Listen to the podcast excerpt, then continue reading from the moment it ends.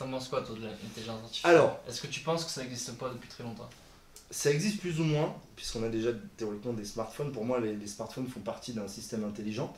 Bien que Carl ait dit que les smartphones étaient censés nous rendre plus intelligents, mais que finalement non. On l'a tous, Ça, tout le monde l'a vu. Euh, en fait, le truc, c'est que j'ai pu prendre en main donc, euh, un de vos concurrents qui est le Huawei P20 Pro. Et en fait, j'ai trouvé très intéressant euh, l'histoire de l'appareil photo avec leur puce à intelligence- à intelligence artificielle qui détectait automatiquement le type d'éléments que tu prenais en photo. C'était une, fleur ou des trucs comme ça. Alors, bon, c'est des détails. Moi, je vois plus ça en fait dans, le, dans ce que Google avait présenté. Euh, C'est-à-dire que, je sais pas, tu te balades en forêt et avec le Pixel Visual Core et euh, l'interface, euh, le système de Google, tu pouvais shooter un champignon et il te le détectait en fait. Grâce à la forme, la couleur, etc.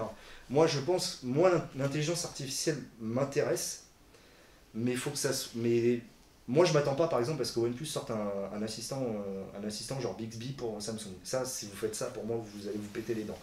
Mais par contre, ce que j'aimerais, c'est euh, aujourd'hui euh, peut-être avoir justement et c'est peut-être envisager justement ce que fait Huawei, c'est-à-dire alors normalement ça, ça avait été annoncé lors du OnePlus 5 que l'Oxygen OS s'adaptait, adaptait son, son, son système en fonction de tes usages.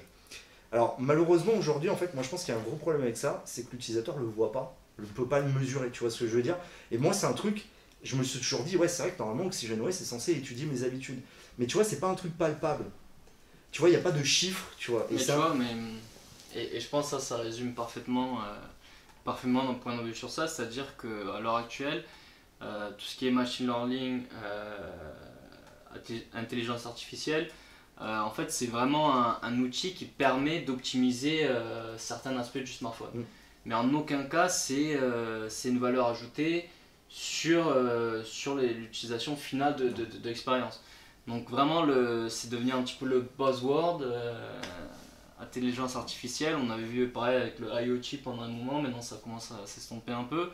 Mais pour nous, en fait, le machine learning, et comme tu dis, sur OxygenOS, c'est c'est utilisé énormément pour vraiment optimiser euh, des, des choses comme la batterie, les, les applications pour pouvoir les, que tu utilises fréquemment, les ouvrir plus rapidement, Ouais.